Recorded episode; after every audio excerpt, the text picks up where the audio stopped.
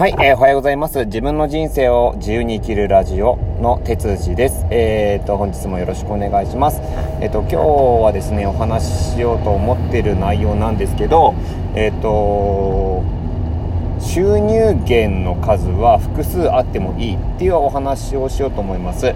で、えっと、多分いろんな方も話されてる、インフルエンサーの方もたくさん離されてますし、えっと、ビジネス系 YouTuber の方とかもいっぱい話してると思うんですけど、改めてこれちょっといろいろとあの考えてみると本当にそうだなっていう風に感じることがめちゃくちゃありましたのでこの話をしようと思いますで実際に僕自身があの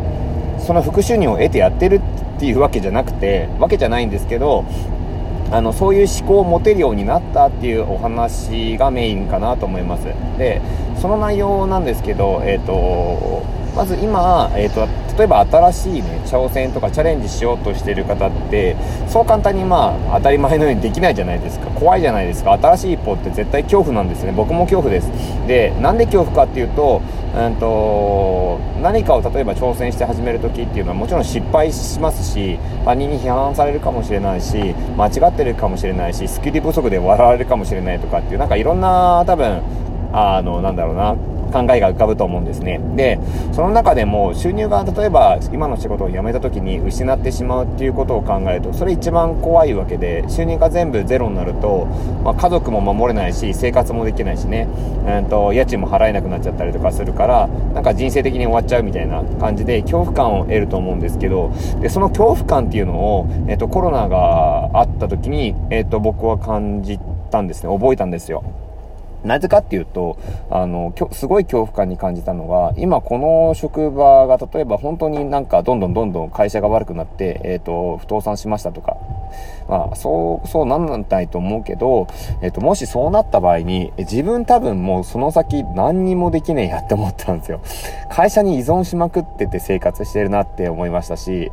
えっ、と、会社がなくては生活できない自分っていうのがいたんですね。それって全くなんか個人スキルで生きてると思ってないし、自分スキル何もないやっていうことに改めてま気づいたんですよ。なんで、えっ、と、1個の収入源が途絶えた瞬間に、あ、救急車が。途絶えた瞬間に、なんか生活できるのって本当に危険だなっていう風なことを覚えました。なので、もう大企業に就職したから安心だ、一生安泰だとか、そういう考えっていうのはもう全く、あの、持っちゃいけないぐらいかなって思ってて、なので、えっ、と、復習入複複数の収入源がないと結構こう安定していかないむしろ逆に安定していかないかなって思いましたなのでその仕事に対して例えばすごい不信感を覚えてしまったり自分がなんか合わないなって感じてしまったり本当に合わない上司がついてしまった時とかは本当にあの辛いと思うんですよね。でそんな時に例えば簡単に転職ができないとかあの仕事変えられないっていうことになるとそれと戦っていかなきゃいけないっていうこともありますし自分のスキルが本当にその会社にいてねどんどん自己成長を本当にしてるのかとかっていうのも、えーと、問題になってくるわけですよ。なので新しいことに挑戦するのはすごい失敗も怖いですしバカにされるかもしれないって僕も思いながらやってますけど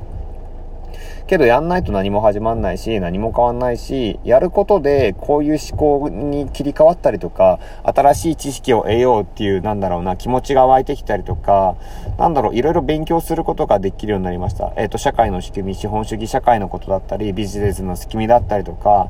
お金のね、なんだろう、お金自身の内容なんて言うんだろう、お金って一体何なのみたいな。そういうところまでちょっと深く考えるようになったんですね。で、今までは本当に、あの、毎日頑張って仕事して、毎月決まった給料もらって、それで終わりだったんですけど、それじゃあ僕の価値って一体何なのってなった時に、会社がなくなった時自分の価値はゼロなんですよね。なので、その価値を積み上げるために、えっと、今、自分自身で勉強して、独学して、えっと、仕事しながら、えっと、新しいことにね、挑戦したりとか、あとは、えっと、今まで自分が朝、朝っていうか、あの、まあ、前回のラジオで、えっ、と、収録したんですけど、あの、自分のスキルを棚卸ししていきましょうねっていうお話をしまして、なので、えっ、ー、と、自分が一体今までどんなスキルを持っているのかっていうのも自分で理解しなきゃいけないですし、これから積み上げるスキルも、えっ、ー、と、自分でね、あの作っていかなきゃいけないし、なのでいろいろとそういうことを考えると、あの、副収入っていうところでいろんなスキルを使っていろんな、えー、と稼ぎ方をするっていうのはめちゃくちゃなんか時代に合ってる働き方だと思うし、リスクヘッジ、うんとリスクに備えるっていうことにもなるかなって思いました。逆に何も行動しなかったりチャレンジしないっていうことがものすごい今はなんか本当にリスクに感じていて今この会社にずっといることが正しいのかどうかってちょっとでも不安を感じるんだったら、えっ、ー、と、いろんなことを調べて行動に移してみるっていうのは非常に大事なんじゃないかなって今、えー、僕は思います。はい。で、今日でラジオね、あの、実は11本目までできたんですけど、えっ、ー、と、車の中でね、やっぱり録音する機会しかなくて、なかなかこう、家の中でね、録音したりとかはできないので、ちょっとあの、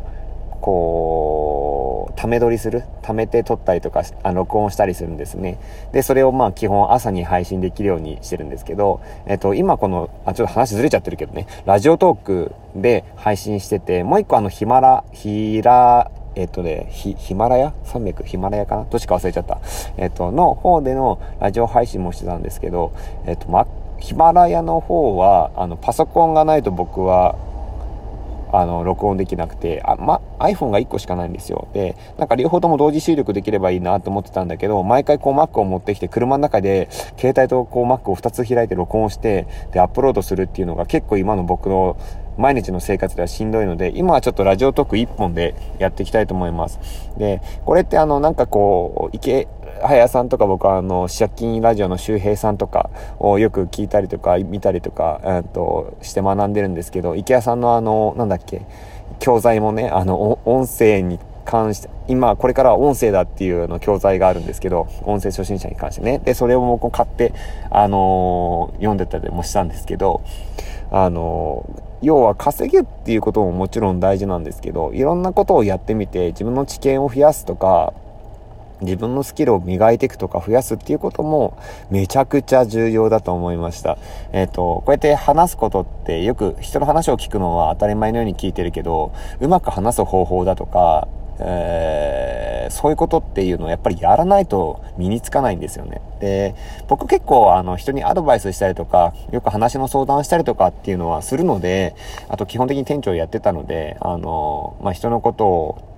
をね、よくこう、なんかうまく伝えるにはどうしたらいいのかとかも考えながらやってたので、意外と話すのはそこまで下手ではないとは思うんですけど、やっぱりこう、インターネット見てると、ラジオ聞いてると、ああ、こういう話し方上手だなとか、ああ、こういう商品買いたくなっちゃうなっていうような話術だったりとかね、そういうスキルすげえなって思ったりするので、えっ、ー、と、僕はこのラジオトークで、まあ、ひら、ヒマラヤも一緒に配信できたらいいんだけど、まずはこっちでちょっと自分のスキルを身につけるっていうところで、あの、練習していくために配信を続けていこうかなと思っています。なんで、あの、収益だとかお金だとかね、そんな未来のことは別にどうでもよくて、今自分がこう、少しでもなんか成長できるように積み重ねるために、ラジオも継続して撮っていきたいと思います。えー、今日はそんなところかな。うん。なので、稼ぐところ、あ、そうだな。僕の中の話をすると、稼今僕がすごく考えているのが、えっと、プログラミングで、まあ、稼ぎたい、まあ、要はウェブ、お客様の、まあ、ウェブサイトですね、LP だったりとか、あの、普通に商品の販売ページだったりとかね、あと EC サイトみたいなものね、ちょっとこう連動して作れたらなとかっていろいろ考えています。なので、まだまだ学ぶべきこともいっぱいあるので、そういうものでまず仕事が自分ができるようになれたらいいな